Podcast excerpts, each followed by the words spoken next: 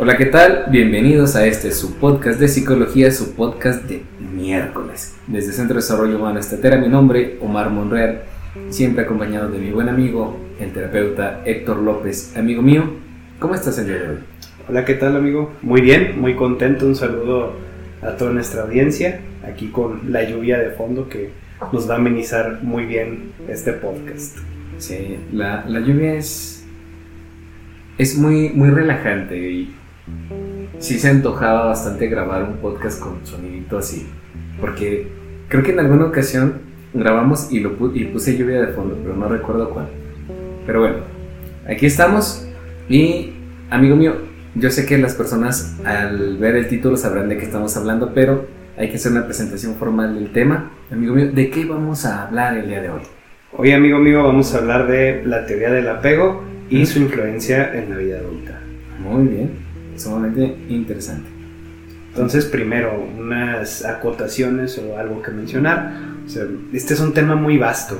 Ajá. Sí, y tiene muchas ramificaciones que, que es necesario profundizar para comprender en su totalidad toda esta teoría.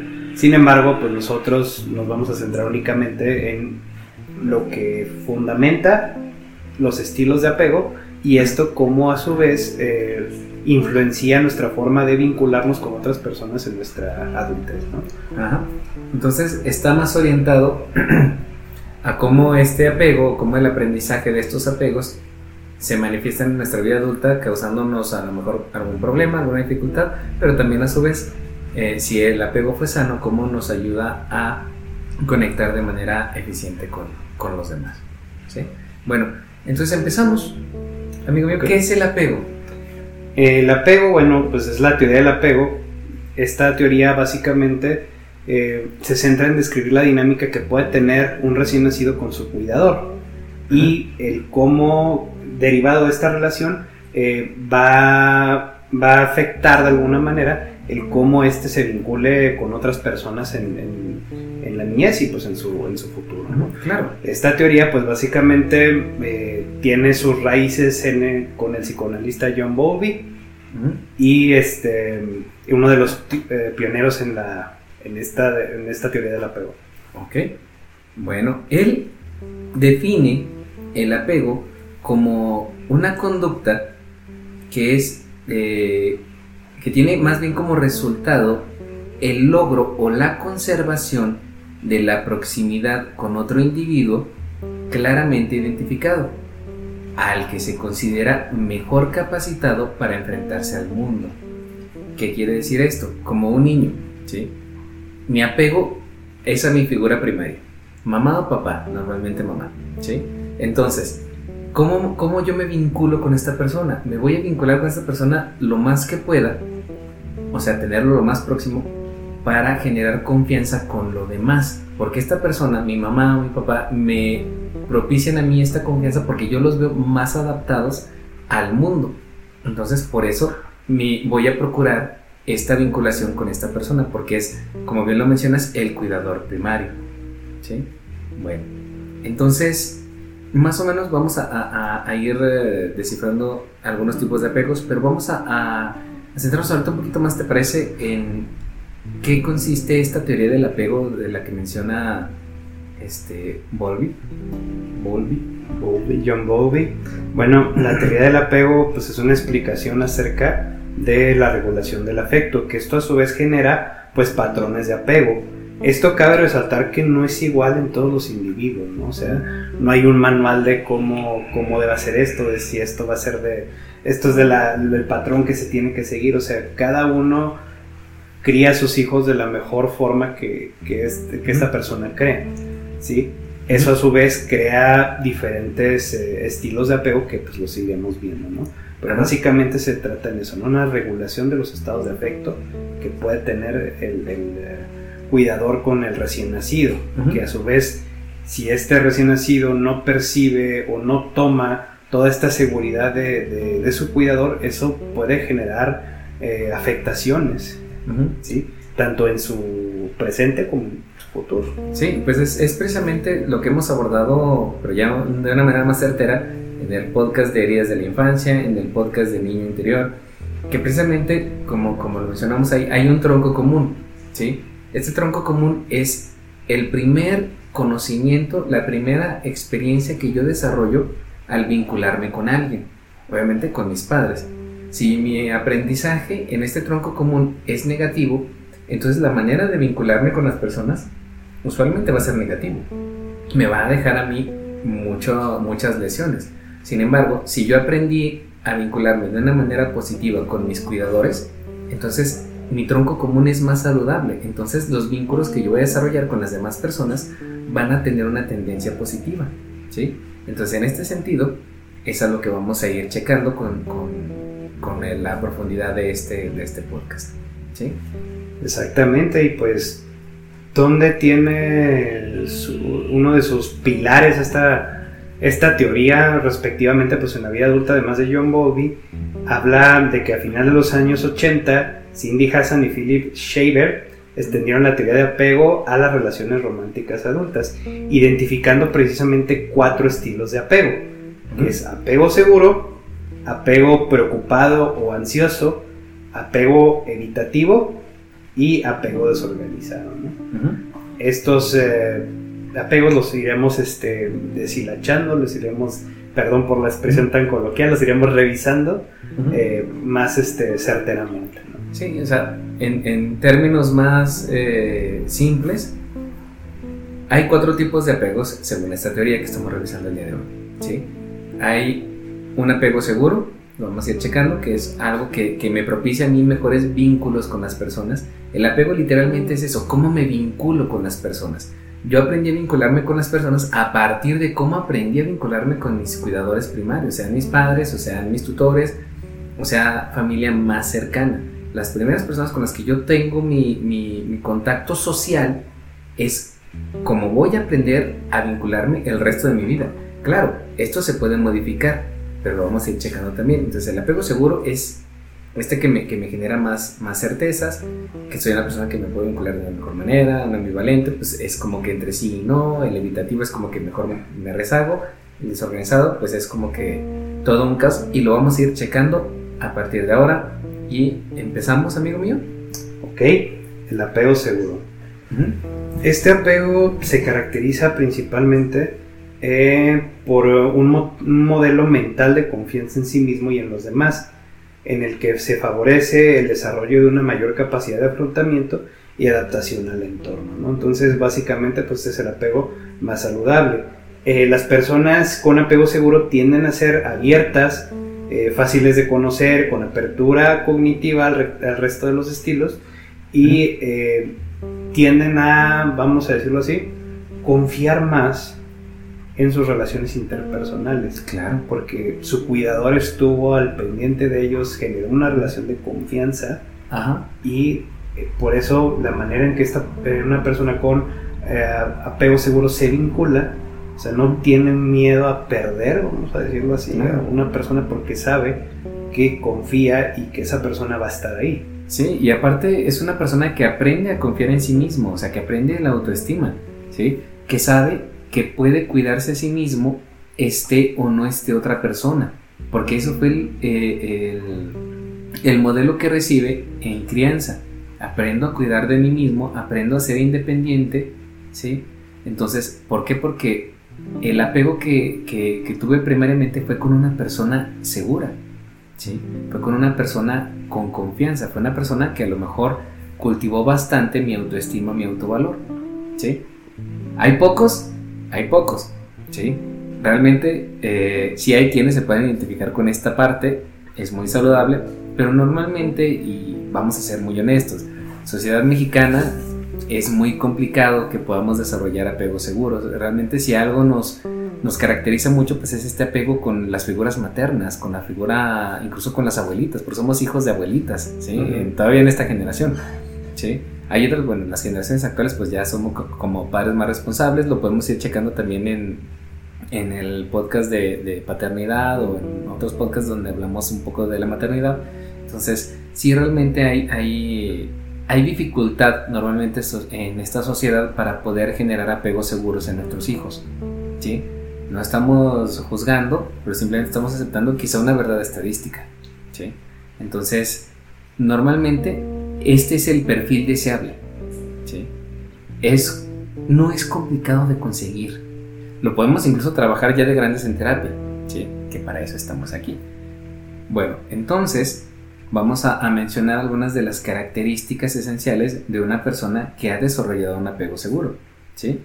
La influencia en la vida adulta de una persona con un apego seguro, pues es este, eh, una persona que se siente más cómodo en sus relaciones interpersonales. Es una persona obviamente con seguridad, una persona que disfruta de su intimidad y que es capaz de dar de manera saludable calidez y cariño. Y claro que también es, es eh, una persona que lo recibe de una manera más adecuada.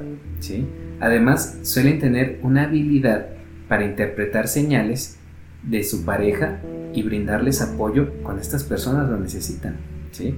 Y como resultado, estas personas suelen elegir parejas que pueden establecer como proyectos en común, ¿sí? obviamente de maneras seguras y estables, y que hay reciprocidad en el cuidado.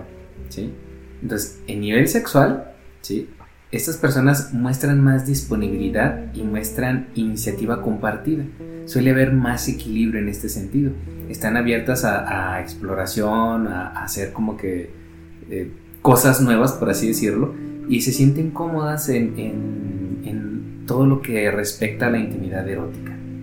Incluso si miramos hacia atrás, estas personas, que suelen ser muy afortunadas, por así decirlo, fueron acompañadas de una manera sensible predecible y consciente por sus figuras de apego, que es lo que estábamos mencionando ahorita, haciéndoles eh, percibir que eran niños valorados, que eran niños vistos, que eran sentidos y que eran aceptados, generando en ellos una visión positiva de sí mismos, ¿sí? O sea que establecen un apego seguro con sus cuidadores primarios, ¿verdad? Sí, y creo que aquí mencionas varios puntos clave que me gustaría eh, revisar en la parte de dar y recibir cariño. Sí que es una, parte fundamental en toda relación. Si yo, no, si yo no sé dar cariño, pues obviamente esa relación se va a desequilibrar. Igual si yo no sé recibirlo. Si yo tengo que hacer de más como para poder eh, ganarme el lugar de esa persona o, o ganarme ese lugar, estar como presente. Entonces, aquí que nos habla de una persona que está segura, de una persona que tiene una buena autoestima y por ende, insisto, puede confiar en su pareja. Uno de estos puntos se me hace sumamente eh, interesante, ¿no? Sí, por ahí hay una, una frase que dice infancia es destino. Bueno, aquí tiene sentido, sí. Realmente es, es lo, que, lo que venimos mencionando. O sea, si tú crías a un niño con, con seguridad, crías a un niño que que se ha visto, que un niño que, que se sienta acogido, que se sienta respetado, que se sienta escuchado, bueno, estás creando un niño con seguridad. Y un niño con seguridad en sí mismo es un niño que sabe poner límites, o es un adulto, va a ser un adulto que sepa poner límites, va a ser un adulto que se cuide a sí mismo, va a ser un adulto que va a mantenerse en líneas saludables, porque eso es lo que aprendió. Por eso, lo que aprende un niño en sus primeros años es muy, muy definitivo. O sea, no es, no es como que algo que no pueda cambiar, ¿sí? Pero esencialmente es algo que, que va a ir cargando mucho tiempo de su vida. Y si es algo positivo, excelente. ¿sí? Si es algo negativo, pues chequen lo que tenemos por ahí en el podcast de Días de la Infancia. Estamos promocionando. Claro, siempre hay que hablar de los otros podcasts para que vayan y los escuchen. No los hicimos de okis. Aquí me gustaría nada más resaltar, ya para pasar al otro estilo de apego, no quiere decir que las personas con un apego seguro no sufran o no sean víctimas del dolor. O sea, claro, como todas las personas podemos sufrir en algunos momentos de nuestra vida, pero lo que si quiere mencionar es que son personas que tienen un alto grado de responsabilidad, sí, de reconocer cuando su pareja necesita apoyo y hasta dónde puede llegar para brindar ese apoyo, ¿no? Claro. ¿sí? Una persona que sabe eh, crecer con su pareja, básicamente, ¿no? Crecer con las personas que eligen. Sí, y fíjate, aquí me, parece algo, algo pertinente. Fíjate, yo he conocido eh, aquí y allá en todos lados eh, personas que su historia de vida ha sido acompañada de, estas ausencias, ¿sí? de, de, todo lo contrario a un apego seguro. ¿sí? Pero al momento de ser padres, ¿sí? generan ellos un apego seguro con sus hijos. O sea, no quiere decir que, ah, como a mí me pasó, yo no creo que le pase a mi hijo, nada, esas son estupideces, ¿sí? Pero que es una persona que a lo largo de su vida ha concretado cierto nivel de responsabilidad y esa responsabilidad la transmite a sus hijos y entonces también, como lo checamos también en, en heridas de la infancia, cura y sana también esa parte y entonces genera hijos con apegos seguros pero se vuelve ya un adulto con un apego inseguro rectificado. ¿sí? Entonces, ahora este, este adulto empieza a vincularse de maneras más saludables, ¿sí? Porque, claro, eh, los hijos vienen y cambian absolutamente todo, y entonces son como también oportunidades en las que te sientes para poder y tener que trabajar lo que tienes que trabajar cuando eres un adulto responsable. Me ha tocado ver a estas personas y es como, como genial, ¿no? Porque tampoco le cargan esa responsabilidad a sus hijos, sino simplemente lo transforman. ¿sí? Y la, creo que la palabra clave que la mencionaste tú, tú previo a esto es la responsabilidad. Etimológicamente, la habilidad de responder. Entonces me parece, me parece pertinente hacer ese, ese comentario. Creo que es más, más que pertinente. Sí, o sea, es que... Qué bonito nos tratamos. Sí. No es, es que no es, no estamos encadenados a un pasado. ¿sí?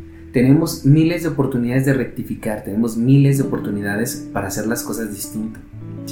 Hay personas que encuentran en sus hijos las razones para hacer las cosas diferente, no para sanarse a ellos mismos de una manera egoísta, sino simplemente esto me mueve tanto que tengo que hacer las cosas diferente, que ya rectifico o he podido observar que he hecho las cosas de alguna manera que a lo mejor no era tan positiva o aprendí a hacerlas así y realmente no quiero replicar, sabes que ya no quiero ser de tal o de cual manera, entonces este, mi motivación viene a partir a lo mejor de, nuevas sensaciones, de nuevos roles, entonces ¡pa!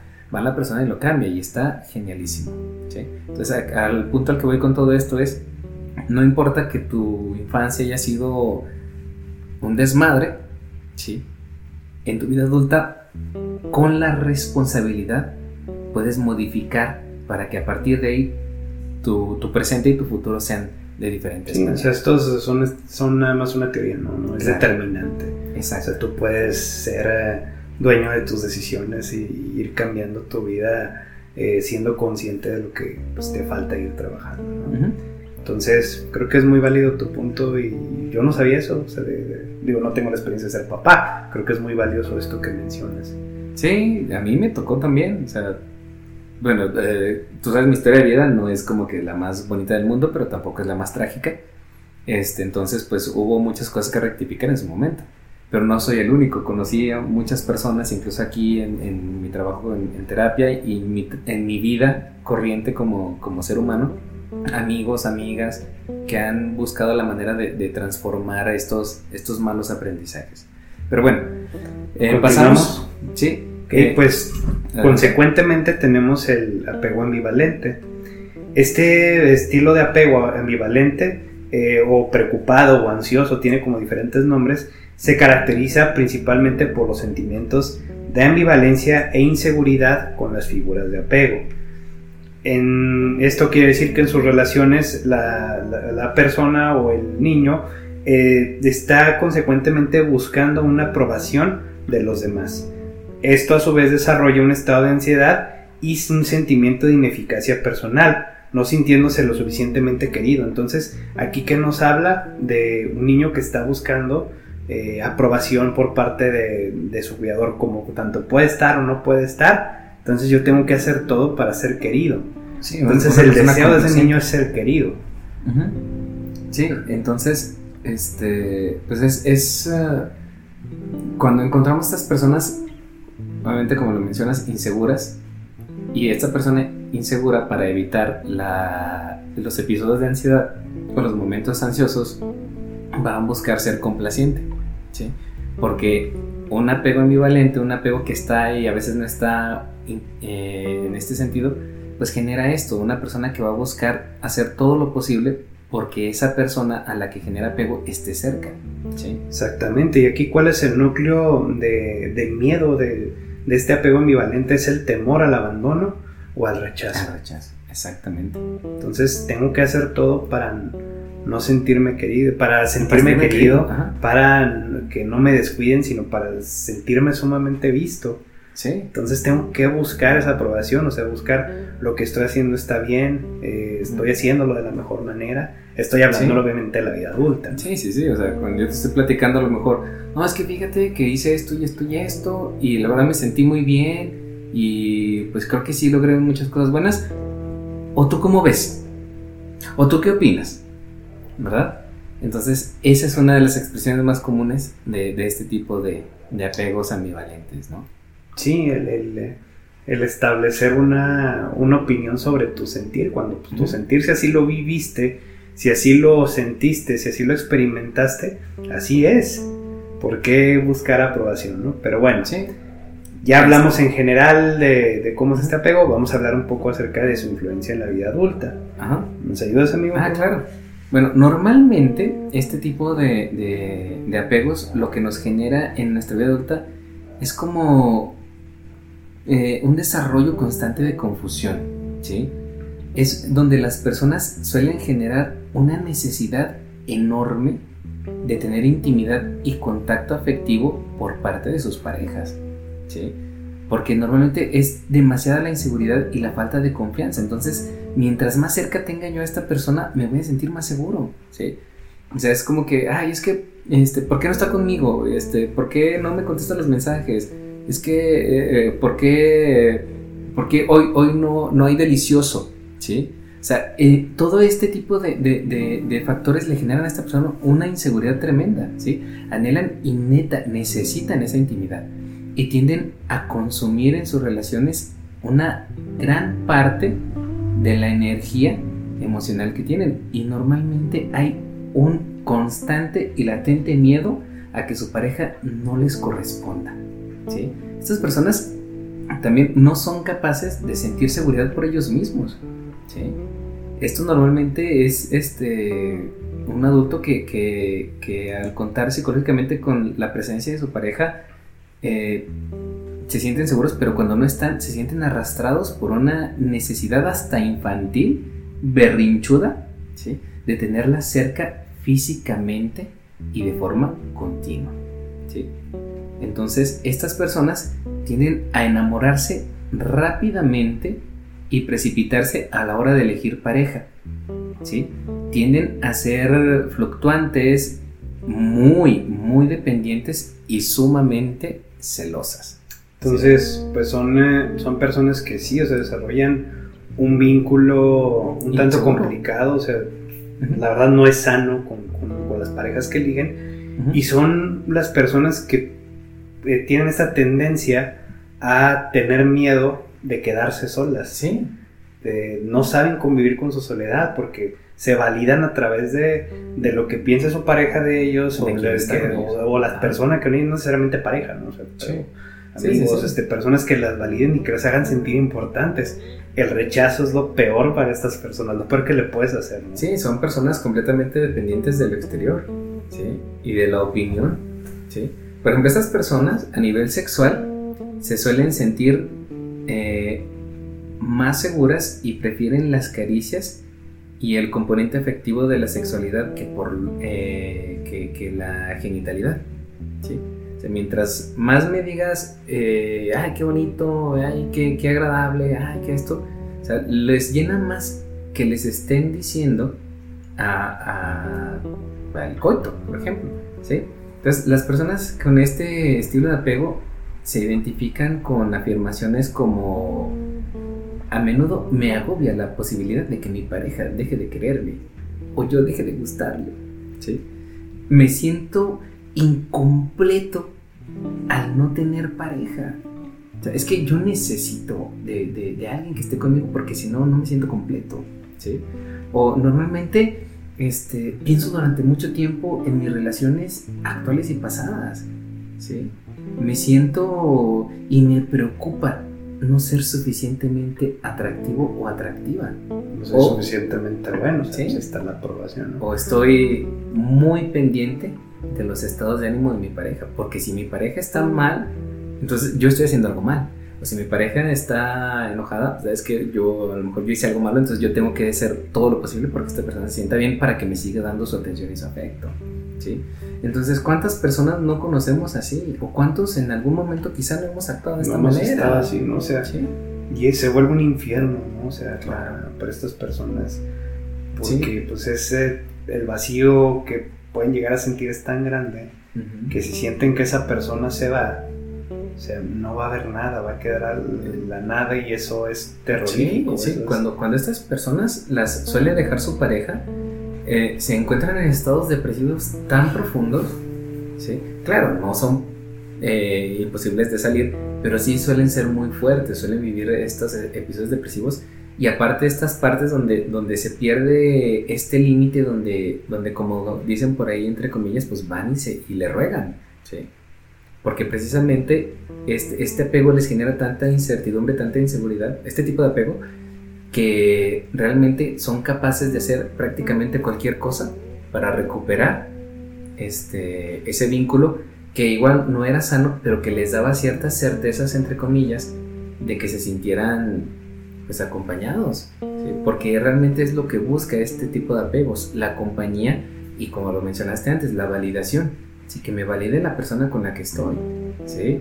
O sea, estas personas que, que no tienen pareja, pero no logran sentir esta, esta plenitud en su soltería, que siempre van a estar necesitados de, es que yo, yo estoy solo, es que yo estoy sola, es que yo no tengo novio, yo no soy tengo novia, suficientemente bueno. Exactamente. Entonces yo a lo primero que me caiga voy, ¿sí? Por eso esta parte en la que, en la que eh, son muy, muy, muy atrabancados a la hora de, de generar un vínculo.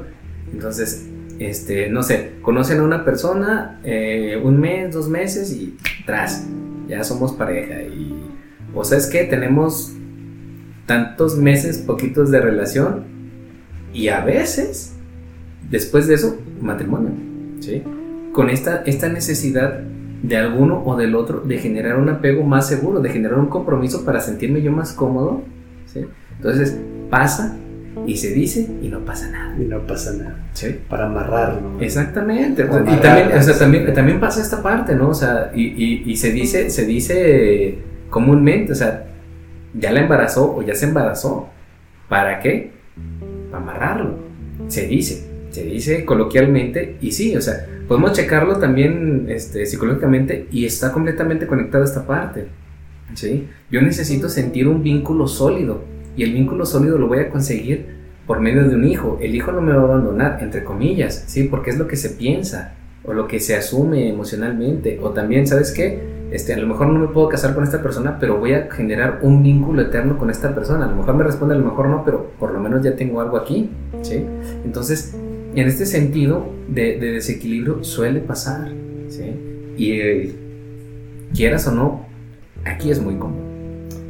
Pues sí, o sea, creo que estamos de acuerdo que, que como, como lo hablamos o lo discutimos, em, lleva consigo una energía, un desgaste de energía emocional muy, muy, muy marcado. Sí, Entonces, sí, realmente sí. Entonces, esta persona que está desviviéndose eh, constantemente por la aprobación o por la consistencia de una pareja, por prácticamente que me digan que me quieren, o que me acaricien, o que me digan, ah, te ves muy bien hoy, ah, qué bonita estás, o qué bonito estás hoy, ¿sí? O sea, es una persona que es capaz de invertir cantidades extraordinarias de energía para recibir un cumplido de su pareja. ¿sí? Y realmente sano, pues no lo es. Entonces, este, muchas de las personas que nos están escuchando o conocen a alguien así o han pasado por algo similar. ¿sí? Porque lamentablemente es muy común. ¿sí? Pero bueno, continuamos ¿sí? con este tercer estilo de apego que es el apego evitativo. En el apego evitativo se caracteriza por aprender a ocultar o controlar emociones tanto positivas como negativas, ¿no? Ya entramos de entramos fuerte, ¿no? Desvalidar emocionalmente eh, mis propias emociones y sentimientos.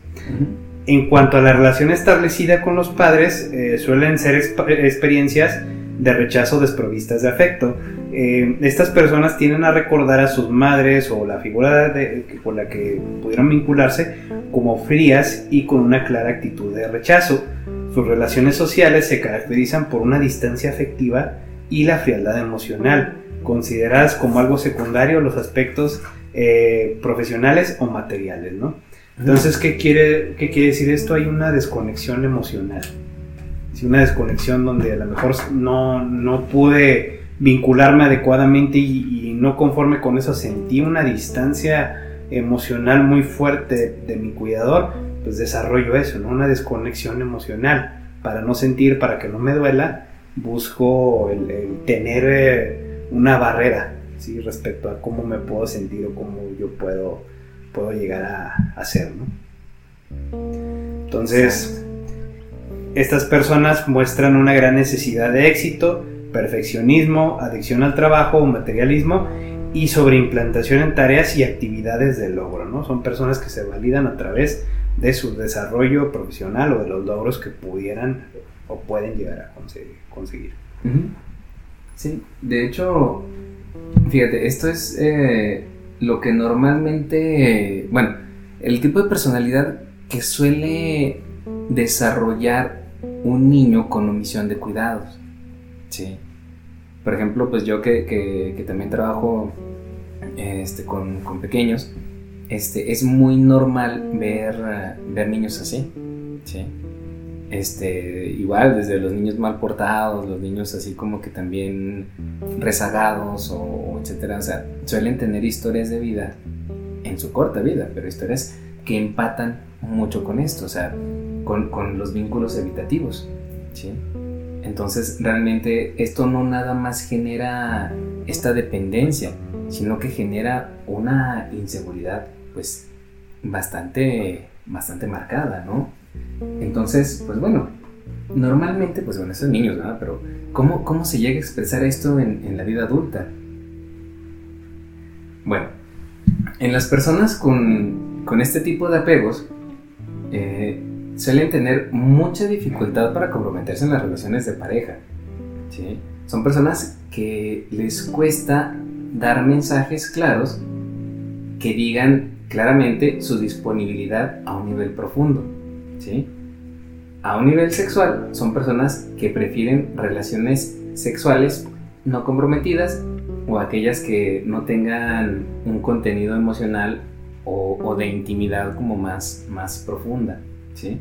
que son personas eh, que en este estilo de apego se suelen identificar, identificar perdón, con afirmaciones más o menos como me cuesta apoyar a mi pareja si está pasando por un mal momento. Para mí es más importante la independencia que las relaciones. No, no, no. Mi pareja a menudo me demanda un buen de cariño del que a mí me gustaría dar. O prefiero el sexo ocasional que una persona que me acompañe de manera fija. O sea, las personas que usualmente suelen desarrollar estos vínculos desechables, entre comillas, ¿sí? Porque precisamente, o sea, ¿qué aprendí? Aprendí a no vincularme de maneras ni siquiera serias, ¿sí? Que más bien es como, como, como un super mecanismo de defensa este, al 100%, ¿sí? Que es precisamente para no sentir. Porque precisamente cuando el, este niño expresa lo que siente, entonces es negado o es anulado o es este, ignorado. Entonces, ¿para qué manifestar cariño, ¿para qué comprometerme? Si yo aprendí que si me comprometo me va a ir mal. Si yo aprendí que si yo doy, esto va a ser rechazado. Entonces, eso me lastima, entonces por eso no me involucro. Sí, y por eso son personas que, que crecen con un miedo. Si el otro miedo era al, al ser abandonados, estas personas crecen con un miedo a ser vulnerables. ¿Sí? Por eso escondo detrás a lo mejor todo lo que siento y busco mostrarme frío, busco mostrarme distante. Porque si conoces mi parte más vulnerable, yo no voy a saber qué hacer. Yo no voy a saber cómo reaccionar y, eso me puede doler. Entonces son personas que también le tienen miedo al dolor. Exacto. Que normalmente es, es, me desconecto de mis emociones porque si yo estoy conectado a mis emociones me vuelvo más vulnerable. ¿sí? Y entonces vulnerabilidad es igual a, sentirme mal, ¿sí? O sea, lo, lo, lo, hablamos en, en, el podcast de vulnerabilidad. Es una persona que va a negar su vulnerabilidad porque cualquier tacto con, con esta parte de mí me vuelve susceptible a ser lastimado, ¿sí? Entonces, eh, se rechaza emociones, son personas que normalmente sus argumentos suelen ser muy racionales, ¿sí? Entonces yo justifico de manera racional por qué no me vinculo seriamente con alguien, ¿sí? Porque para mí es mejor vincularme de maneras ligeras o de maneras, eh, ¿cómo se dice? Eh, que no sean emocionalmente demandantes. Sí, o sea, faltas de compromiso, ¿sí? Porque es más fácil, ¿sí? Porque así, entre comillas, en mi pensamiento, ¿cómo se dice? Eh, en mi falacia cognitiva, para mí es mejor así, me protejo. ¿Sí? y, por eso es más fácil el quizás enfocarte en tus logros personales, en cosas de las que sí puedas tener, un contacto emocional quizás más este más sano o más protegido entre comillas. O sea, el poder eh, vincularte con ese tipo de cosas. Son personas que tienden a desarrollar su esfera profesional a, grados o estándares muy altos. Claro. Tanto que a lo mejor les cuesta, obviamente, pues trabajo el, poder hablar fuera de lo que es su trabajo, de lo que es su vida personal. El típico háblame de ti, pues es que a lo mejor no, no sé qué decir porque tengo todo apagado, tengo todo guardado. Ah, pero mira, soy este gerente de ventas. Ah, pero mira, tengo esto. Ah, pero mira, tengo esto otro. Ah, ¿y tú cómo te sientes? Bien. ¿Y cómo es bien? Pues bien. Bien, bien, no sé qué es, otra cosa. Exactamente. Tranquilo. Bien o tranquilo, pero ahí ya Entonces, son, son cosas bien, bien interesantes. Porque precisamente esto habla de, de, pues sí, como les mencionaba, pues, niños lastimados. ¿sí? Porque todas, todas las heridas de infancia suelen ser ausencias. Entonces, un niño que crece con la ausencia de, de afecto, con la ausencia de atención, pues bueno, es una persona que va a buscar validarse por otras cosas. Porque las emociones son negadas porque las emociones le lastiman. Entonces me voy a otros rubros. ¿sí? Y por eso pues estas vinculaciones emocionales suelen ser ligeras o suelen ser como muy, muy orientadas a un propósito. ¿sí? A un propósito que no es la vinculación per se, sino es la obtención de la ganancia secundaria a partir de la vinculación. ¿sí? Entonces, pues son personas que no se comprometen, que le huyen al compromiso, ¿sí? Personas que tienen como chorrocientos años de relación con su pareja, si es que, ¿sí? Pero para la hora del matrimonio, absolutamente nada, ¿sí? Que claro, son cosas que, no necesariamente están ligadas a esto, o sea, y tampoco que quiere decir que el, que el matrimonio sea forzoso ortodoxo, pero sí, por ejemplo, cuando hay una de las otras mitades que sí espera esta parte y la otra persona lo niega, estamos hablando de la persona que genera este tipo de apegos. Entonces, pues bueno, eh, creo que ya todos sabemos eh, qué tipo de, apego es este y pasamos entonces al siguiente, amigo. El siguiente y último apego, amigo, que es el apego desorganizado. Este apego se caracteriza principalmente por una actuación, para, una actuación parental estresante e incoherente para el niño, como situaciones pues, donde existe maltrato, abuso o negligencia y presencia de patologías en los cuidadores. Estas dinámicas a su vez suelen, suelen propiciar la generación de modelos mentales en conflicto, puesto que la figura de apego es fuente de protección y amenaza a la vez. O sea, son prácticamente y desafortunadamente el doble vínculo y pues aquí yo estaba reflexionando algo, igual tú me dices si, si puedo estar en lo correcto o no. O sea, quizás los, los demás apegos son los que llegamos a, sufrir todos en algún momento de nuestra vida. Sí, de ser este ansioso, ambivalente, este evitativo, el no querer este verme este vulnerable. Y en cambio, o sea, las personas con apego desorganizado no quiere decir que todas, obviamente, pero pues, tienden a sufrir eh, o, sí, a, padecer ya patologías muy, muy fuertes, ¿no? Sí, pues así como, como lo que es el doble vínculo, o sea, transforma el apego o la, personalidad de quien está necesitado de esto en una, una personalidad esquizofrénica, ¿sí? Es un, una, una transmisión patológica. Entonces, a diferencia de, de los demás vínculos, como bien lo mencionabas, este es el vínculo que te enferma. O sea, no es el que nada más te daña, es el que te enferma. Pero en la, en la influencia en la adultez, bueno, este es el apego más dañino, ¿sí? Es el que literal es patológico y se da en familias que, que normalmente pues, son disfuncionales, ¿sí? Que normalmente hay violencia, hay uso de drogas, hay malas condiciones de vida, ¿sí? O sea, más que desinterés en el hijo, también hay resentimiento hacia el hijo, ¿sí? Y toda esta agresión es transmitida, ¿sí? Y entonces debido a la, a la hostilidad en estos contextos, el apego desorganizado pues normalmente se asocia a trastornos eh, psiquiátricos.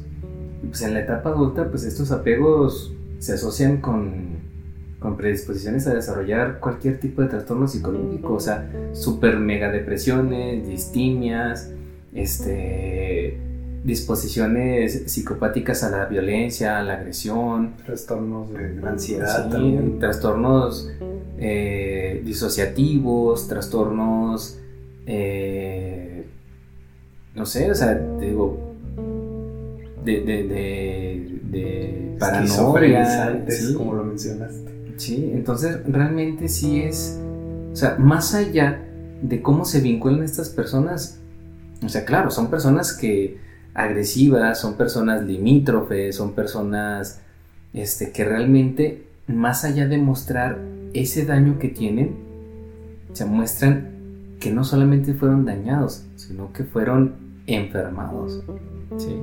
Que su, su, su vínculo, su apego primario fue, fue de lo peor. ¿sí? O sea, que fue, o sea, todavía el abandono puede ser más manejable, pero la presencia ambivalente aquí, o sea, que estoy, pero se supone que yo soy quien te tiene que dar seguridad, pero te estoy dando agresión.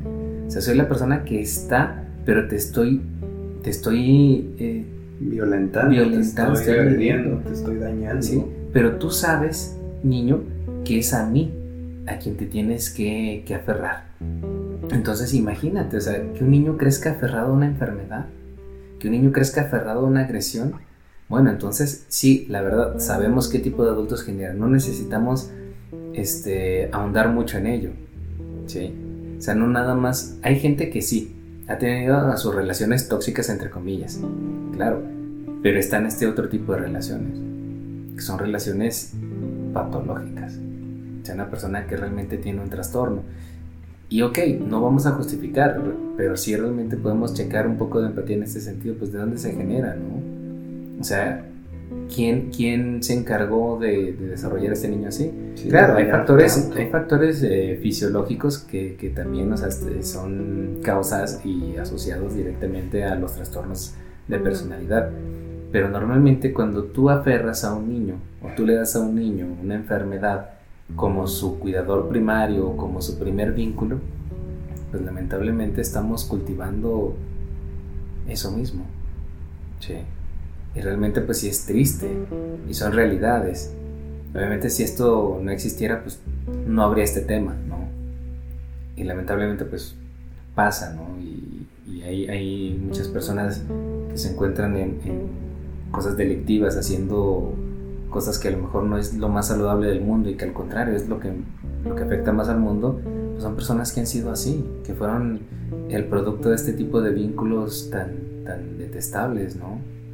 O sea, gente que no estaba preparada para tener hijos, o gente que desquitó toda su frustración o todo su, su, su, su mal vivir en sus hijos.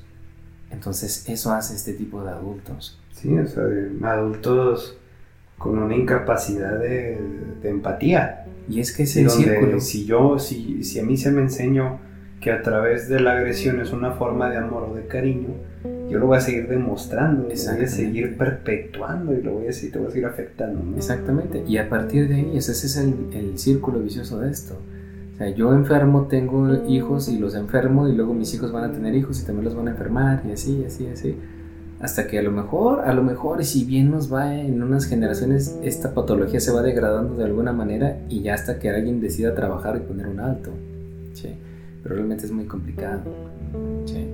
Sí, es Sí. por eso que, que es necesario también poner límites ¿no? con, con, las personas, una persona que nos esté dañando de tal manera, ¿no? Y muchas veces esas personas desafortunadamente están hasta incluso en nuestra familia. Sí. sí entonces es necesario, como bien lo mencionas, poner límites a estas personas y a veces alejarse. Exactamente. Sí, por ahí, este, sí hemos conocido en, a lo largo del tiempo, pues personas que han, que han sido formadas en, esta, en estos trastornos y que realmente pues son personas que a lo mejor nosotros no podemos hacer nada por ellos. O sea, también hay, hay personas que en estos vínculos son personas que, que, buscan ser rescatistas y a veces buscan rescatar a esta persona que, que está en, en, la psicopatía, pues tampoco se va a poder. ¿sí? O sea, es, es, muy complicado y ahí es donde se, se, se, generan enganches bien, bien complejos entre el cuidador y el enfermo. El enfermo no, ni siquiera va a tener ya ni, ni, la mínima intención de recuperarse porque ya obtuvo la ganancia de tener a un cuidador. Entonces, mientras yo, ten, mientras yo tenga la enfermedad, tengo a mi cuidador. ¿sí? Entonces ahí se forman estos match que son muy, muy entre perversos, pero son tan sólidos en, en, en, en la conexión con la enfermedad que realmente pues sí es bien, bien denso, ¿no? Pero bueno, este, pues ya para, para ir terminando, ¿te parece, amigo? Sí, pues para ir cerrando a modo general, o sea, estos son algunos, algunos creo que son todos los estilos de apego. Evidentemente hay mucha tela que cortar de, de, cada uno. Nosotros nos enfocamos en la vida adulta, en la niñez hay un mundo de información que quizás podremos revisar más adelante, ¿no? Claro. Por ahora, pues el, el, interés será cómo nos vinculamos o cómo esto influencia de, de alguna manera ah. la forma en cómo eh, nosotros tenemos este, en, en, nuestra vida adulta, ¿no? Exactamente. Cómo, cómo las parejas que tenemos, las personas con las que nos vinculamos, las personas con las que generamos un cariño, una, un aprecio. Claro, y, y pues bueno, o sea, Igual, en este último apego que mencionamos, pues sí, es, es, como muy pesimista. Te digo, quien decida darse cuenta de que tiene esas patologías, que tenga esos trastornos, que decida hacer el cambio, excelente, ¿sí? porque es quien va a poner fin a un ciclo. Por los otros, ok, son todos, todos, incluso el peor de ellos es trabajable. Unos pueden tener resultados más óptimos que otros, quién sabe. Ya, pues depende de cada persona, Del ¿no? Y de, de, la ayuda que, que, se esté brindando. Exactamente, entonces sí tenemos predisposiciones, pero nada está escrito en piedra. Sí. Todos podemos realmente decidir hacer la diferencia. Quizá en nosotros no se va a resolver, pero nosotros podemos hacer lo que, lo que se necesite para poner un mejor futuro para el que sigue por así decirlo, ¿no? Sí, todos tenemos la capacidad de... Es difícil, ¿no? Pero tenemos la capacidad de hacernos cargo de nuestras heridas, reconocerlas y poder sanarlas, poder responsabilizarnos de eso. Exactamente. Entonces, aquí entra esto, ¿no? Nada, si bien los estilos de apego pueden condicionar y nos podemos identificar con alguno de estos, no condiciona que de alguna manera sí vaya a ser nuestra vida si ya somos conscientes de esto, que ya hay algo que trabajar, voy a buscar la mejor manera de sortearlo. Exacto. Entonces, es como, como, como lo mencionábamos al, principio, en medio y ahorita al final, la palabra clave es la responsabilidad. ¿sí? Si tú te estás dando cuenta que tu manera de generar vínculos o tu manera de, de, en la que aprendiste el apego no es saludable o no es buena para ti o necesita afinarse o sabes qué, a lo mejor esto no me convence tanto pero voy a checar esta otra opción, es tu responsabilidad, solamente tú puedes trabajarte en ti en este sentido, entonces si hay algo que no te está cuadrando, si estás encontrando algo que te genera alguna disrupción en ti mismo, que te genera algo que no te deja estar en paz, trabájalo. Admitirlo es, es la primera parte, ¿no? Reconocerlo y admitirlo para poderlo trabajar. ¿Sí? Entonces tú a medida de esto te puedes ser responsable e ir generando en ti un mejor futuro y claro, un mejor presente. A partir de qué tan responsable vas a ser contigo mismo ¿sí? o contigo misma. Entonces pues creo que hasta aquí lo que yo puedo aportar en este podcast de miércoles de, de este tema, amigo. Eh, pues nada, me quedo con mucho, mucho que revisar tanto interiormente, personalmente y en mi ejercicio profesional. O sea, creo que, creo que es un tema muy interesante. Sí, está denso, que ¿eh? hay, que hay mucha, mucha tela que cortar. Por ahí, pues como todo, no me identifiqué con uno o dos estilos de, de apego en algún momento de mi vida. Creo que podemos tener dos o, o más a la vez, ¿no? Pero Sí, ya depende de, de cómo lo vea cada uno. Pero Ninguna clasificación es absoluta. no, para nada. Entonces, para mí esto es revelador poderlo revisar nuevamente. Entonces, pues quedamos pendientes con, con más temas. Claro que sí. Bueno, entonces, pues terminamos este su podcast de psicología, su podcast de miércoles. Y pues nos despedimos. Hasta la próxima. Ya saben, los que escuchan y nos conocen o pueden tener contacto con nosotros o quieran tener contacto con nosotros, ahí está en Facebook. En algún momento volverá a estar en YouTube, pero está en Spotify.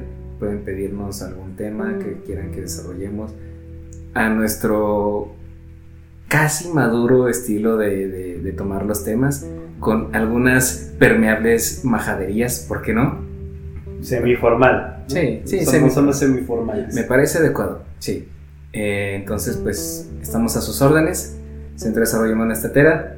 Estamos como terapeutas aquí también y como un par de psicólogos que se sientan a platicar los miércoles sobre algunos temas que pudieran parecer interesantes.